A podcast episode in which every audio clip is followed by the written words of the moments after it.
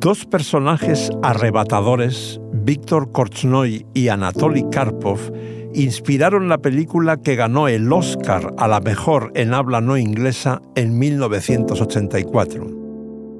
Las peleas entre ambos fueron encarnizadas dentro y fuera del tablero, porque Karpov era el nuevo héroe nacional y Korchnoi un disidente político o un traidor a la patria, según desde qué lado se mire. Aquello era mucho más que ajedrez y mereció la atención de los servicios secretos de la Unión Soviética. Soy Leoncho García, llevo 50 años enganchado al ajedrez, 39 como periodista y 37 trabajando para el diario El País. Muy pronto descubrí que el ajedrez es una mina de oro para un periodista, porque tiene conexiones apasionantes con muchos campos del conocimiento humano. Inteligencia artificial, pedagogía, neurología, psicología, psiquiatría, matemáticas, cine, literatura, política internacional y 1500 años de historia documentada. ¿Se imaginan cuántos misterios e intrigas hay en 15 siglos? De modo que cuando el país me propuso este podcast, mi única gran duda fue elegir los ocho temas iniciales entre tantos posibles. El del episodio de hoy gira sobre dos figuras irrepetibles que convirtieron el tablero de ajedrez en una guerra total.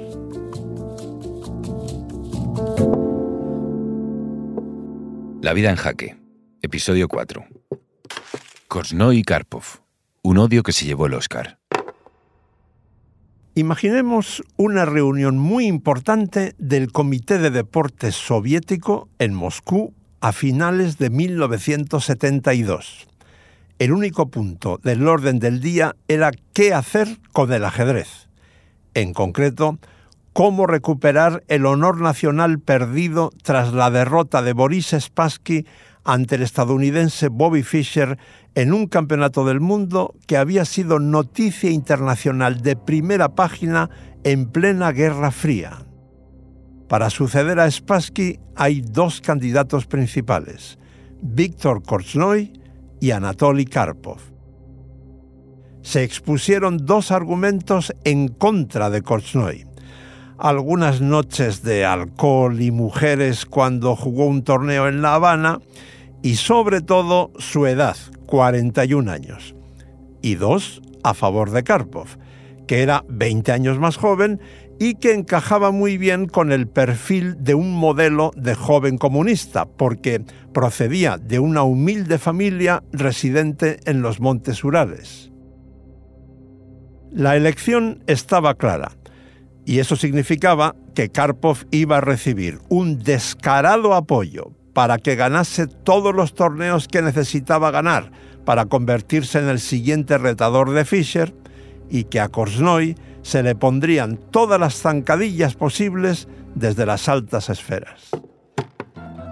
Karpov hizo perfectamente su parte del trabajo, ganó el torneo de candidatos y se convirtió en el aspirante oficial al título de Fischer.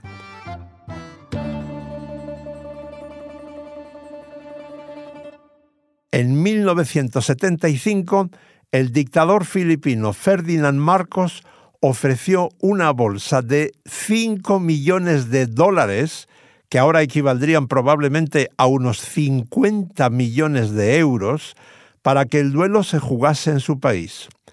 Pero Fischer renunció a defender su corona por razones que explicaremos detalladamente en el próximo episodio de esta serie, cuando glosemos estos apasionantes años de la historia del ajedrez desde la perspectiva del norteamericano.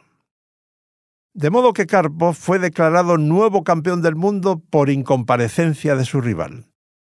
Pero es de justicia destacar que a continuación hizo cuanto estuvo en su mano, y hay varios testigos de ello, para convencer a Fischer de que el duelo entre ambos se disputase por fin pero no tuvo éxito. Y entonces se dedicó en cuerpo y alma a demostrar que él era sin duda alguna el mejor jugador del mundo en activo, ganando todos los torneos que jugó durante 10 años consecutivos. ¿Cuál hubiera sido el resultado de ese duelo Fischer-Karpov que nunca se jugó? Es una pregunta eterna. Pero en una entrevista con la gran maestra india Tania Satchev en Gibraltar, hace unos años, Karpov explicó que él se había preparado muy bien. Hice un gran trabajo y creo que tenía probabilidades de ganar. No puedo decir que yo fuera el favorito, pero sí que podía luchar y que hubiera sido un duelo muy duro. ¿Y cómo se sintió cuando Fischer se negó a jugar, incluso cuando usted se reunió con él para intentar convencerlo?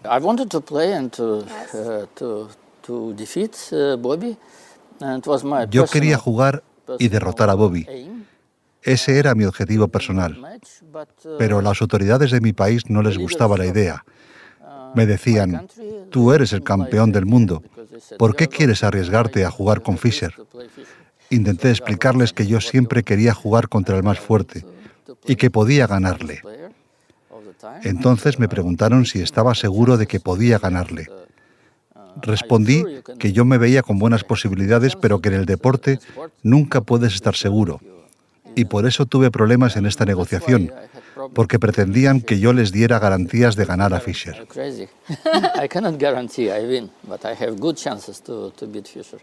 Mientras tanto, Kosnoy rumiaba su rabia por haber sido discriminado en favor de Karpov.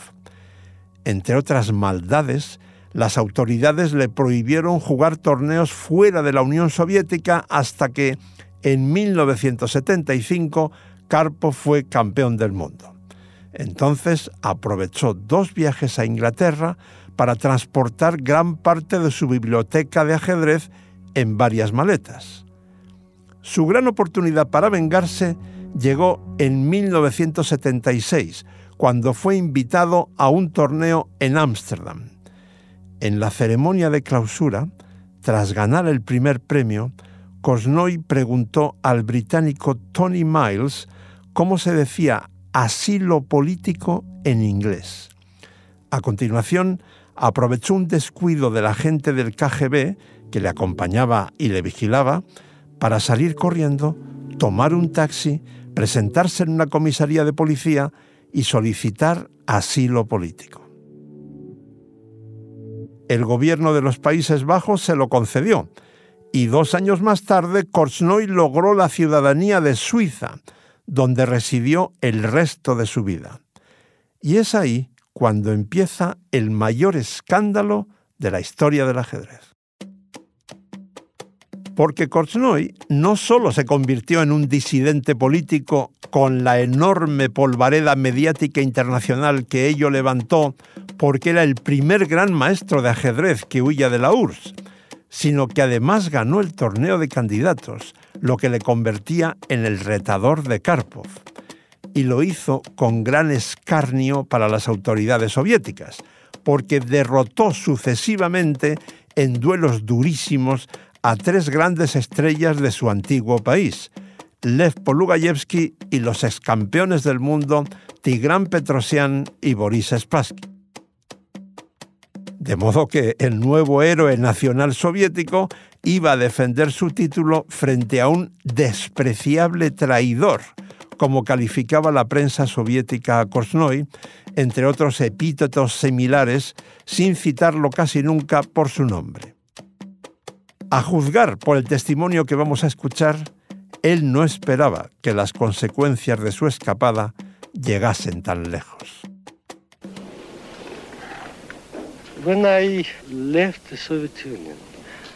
Cuando me fui de la Unión Soviética lo hice para preservar mi carrera como ajedrecista.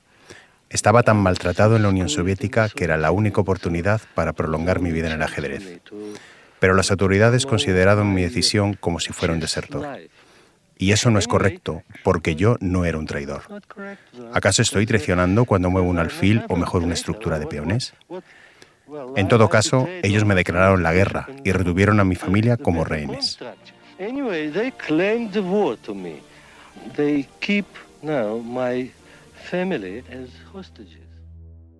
Los escándalos empezaron antes que las partidas en la isla filipina de Baguio. Muchos años después, cuando se desvelaron algunos archivos secretos del KGB, se supo que había un grupo de agentes secretos cuya misión era perjudicar a Korznoi por todos los medios posibles y que incluso se llegó a escribir un plan para asesinarlo si las autoridades lo estimaban pertinente en un caso extremo. Además, debe tenerse muy en cuenta que Korznoi había dejado en la Unión Soviética a su esposa e hijo, Igor, quien fue encarcelado por negarse a realizar el servicio militar. Y algo aún más dramático o incluso tétrico, el jefe de la delegación de Karpov era nada menos que el coronel Víctor Baturinsky, a quien Korznoi describía con esta enorme crudeza. Debería ser arrastrado por las calles de Moscú, ejecutado y descuartizado por su destacado papel en las purgas de Stalin. En la reunión previa de ambas delegaciones se discutía sobre si Korznoi debía jugar con la bandera de los Países Bajos, donde le habían dado el asilo, o de Suiza, su país de residencia. Los soviéticos propusieron que jugase con una bandera blanca donde pudiera leerse la palabra apátrida. Korznoi replicó que aceptaba la bandera blanca pero cambiando la inscripción por Yo me escapé. El árbitro, el circunspecto alemán Lothar Schmidt, decidió que el duelo se disputaría sin banderas. También hubo lío con las sillas, porque Korznoi insistió mucho en una que le parecía especialmente cómoda, y los soviéticos la aceptaron, pero solo después de que fuera escaneada por rayos X para descartar que escondiera algún artilugio por el que el aspirante pudiera recibir ayuda externa durante las partidas. Por fin empezaron a jugar y las dos primeras partidas terminaron en rápidos empates. Y entonces surgió el famoso lío de los yogures, que además de causar risa, da una idea de la tensión reinante. Durante la segunda partida, a Karpov le sirvieron uno con sabor a moras, que él no había pedido, lo que motivó una protesta escrita de Korznoi con el argumento de que la merienda del ruso podía implicar mensajes cifrados. Cito frases textuales de la protesta. Un yogur tras la jugada 20 puede significar la sugerencia de ofrecer tablas. Un mango significaría, por ejemplo, que no se debe aceptar una oferta de tablas. Unos huevos duros podrían equivaler a juega caballo G5 de una vez. Y así sucesivamente. Las posibilidades son ilimitadas, decía el texto. Cabe imaginar lo mucho que le costó al árbitro alemán tomarse en serio semejantes idioteces, pero lo hizo y decidió que Karpov podía tomar yogures siempre que el envase fuera del mismo color, sabor y tamaño y servido a la misma hora por el mismo camarero. Tras siete empates, llegó la primera victoria de Karpov, precedida por su negativa a estrechar la mano de Korznoi, que en ajedrez se considera una grave falta de respeto. Muchos años después, Karpov me explicó su motivo para actuar así alguien del equipo de Korznoi había esparcido el falso rumor de que el padre del campeón había fallecido en Moscú. Y como las comunicaciones telefónicas entre Filipinas y Moscú eran entonces muy malas, Karpov pasó varios días de angustiosa incertidumbre porque tardó en saber la verdad. Lo cierto es que Korznoi jugó mal, claramente por debajo de su nivel, esa partida que perdió y peor aún muchas de las diez siguientes, que coincidieron con la no menos famosa Guerra de los Parapsicólogos. Y aquí conviene separar bien lo que ocurrió y las explicaciones que ambos me dieron muchos años después. Lo que ocurrió fue que Karpov incluyó en su delegación al conocido parapsicólogo Vladimir Zújar, quien se sentaba durante las partidas en la tercera fila de los espectadores, siempre en diagonal con Korznoi, quien, tras 17 partidas, ya perdía por 4-1 en un duelo programado a seis victorias donde los empates no contaban. En aquellos días, Korsnoy explicó así cómo se sentía a la agencia de noticias Associated Press. Vine a Filipinas para jugar uno contra uno, en un deporte individual. Pero está claro que me equivoqué bastante. En realidad, es el ejército rojo entero contra mí. Y al frente de ese ejército no estaba Turinsky, sino Zújar, quien está organizando todos los trucos psicológicos y luchando realmente contra mí. Ante la nefasta influencia de Zújar sobre Korsnoy, entró en juego la compañera sentimental del aspirante, Petra Liuberik, quien luego fue su segunda esposa y cuya biografía también es de armas tomar austríaca de nacimiento, tras la Segunda Guerra Mundial fue detenida en la zona soviética de Viena, acusada de espionaje y confinada durante ocho años en condiciones terribles en el campo de concentración de Vorkutá, en Siberia. Es decir, la nueva pareja de Korsnoy estaba hecha a medida para él y sus circunstancias. El primer método que probó Petra para ahuyentar al parapsicólogo Sujar fue mostrarle desde la fila de butacas de atrás un ejemplar del libro Archipiélago Gulag, prohibido en la URSS.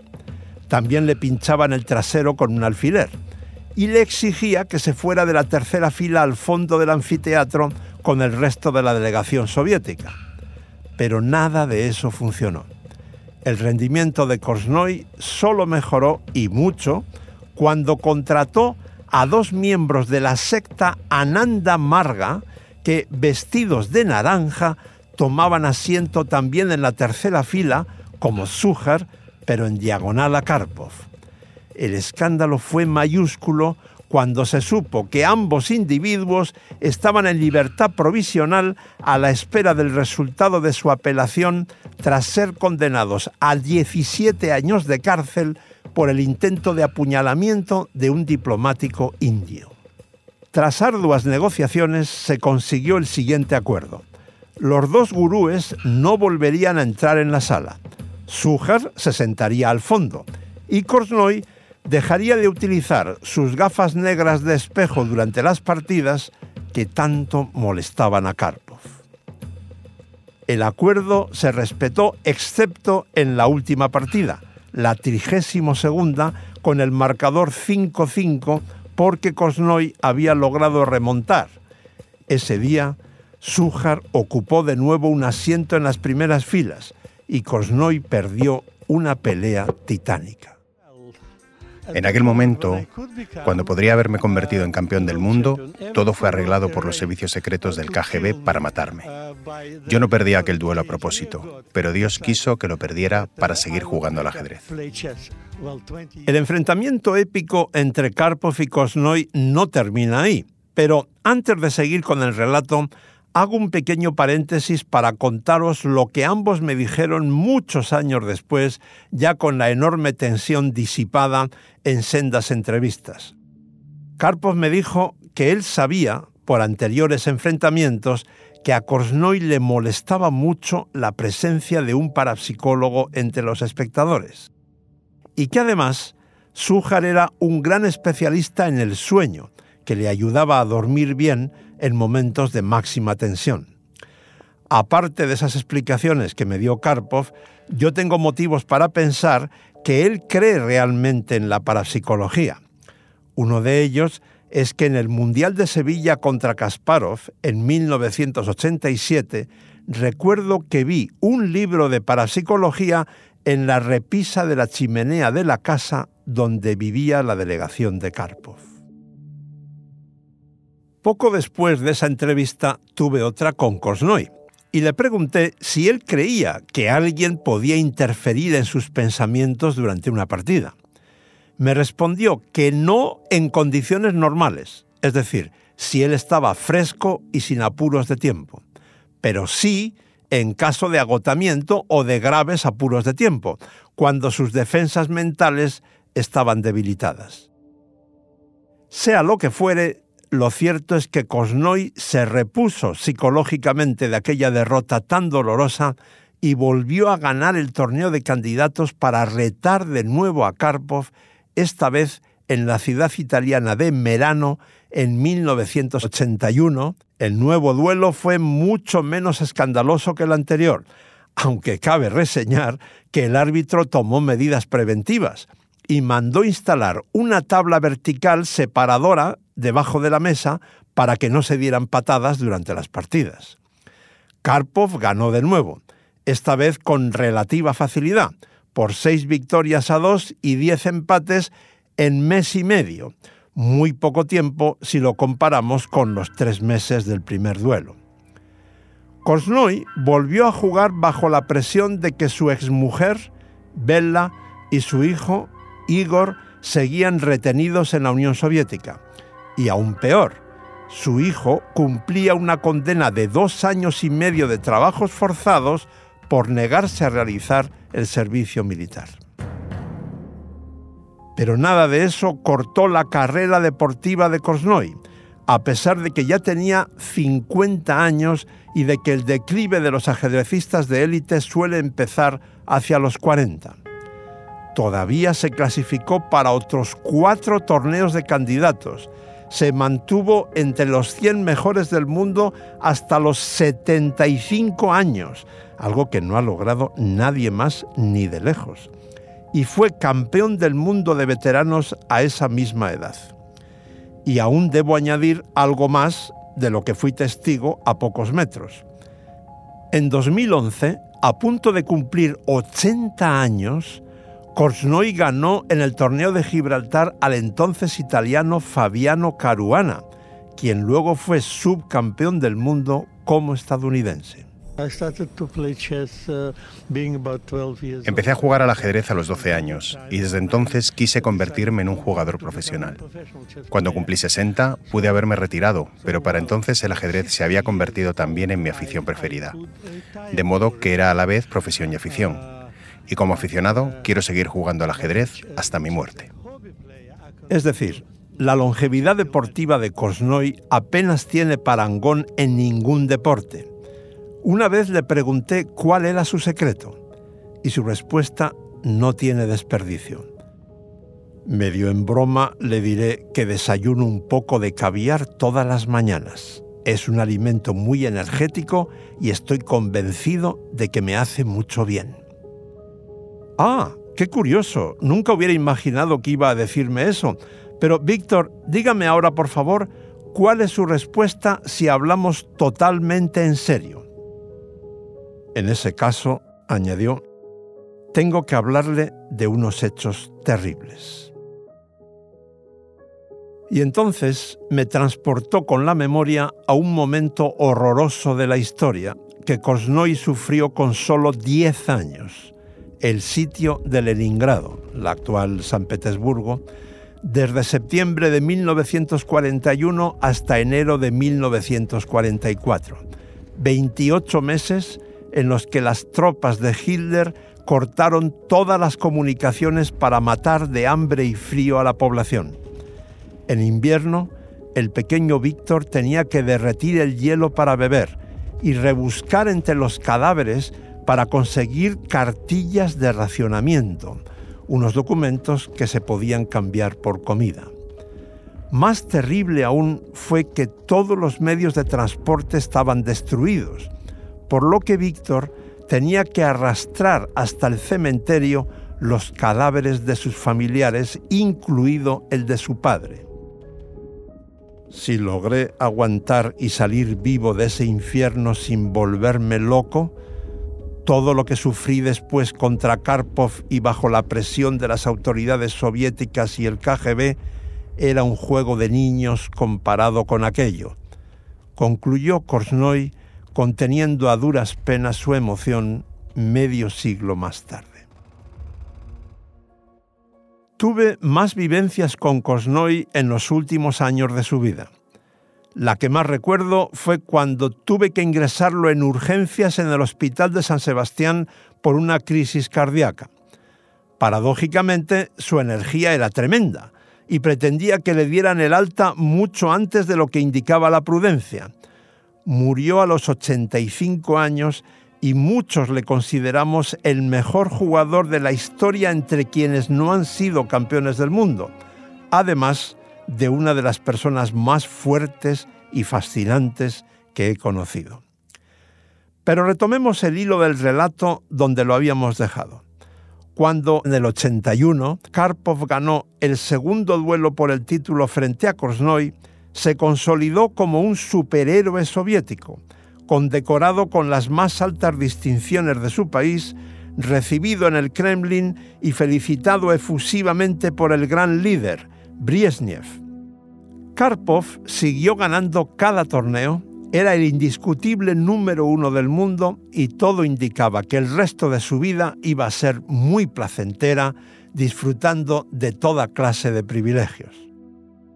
Pero Karpov no tardó mucho en sospechar que no iba a ser así porque en Azerbaiyán, a más de 2.500 kilómetros al sureste de Moscú, crecía un adolescente cuyas partidas asombraban a los mejores entrenadores de la Unión Soviética.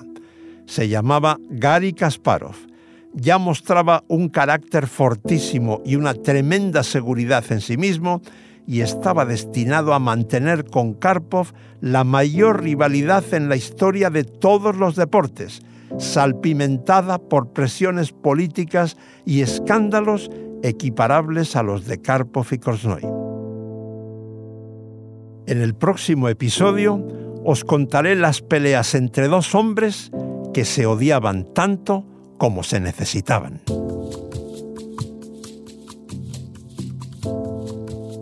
La vida en jaque, historias de ajedrez, es un podcast del País Audio escrito y narrado por mí, Leoncho García, producido por José Juan Morales, editado por Ana Rivera, grabado por Camilo Iriarte, con diseño sonoro de Nacho Taboada y dirección de Silvia Cruz La Peña.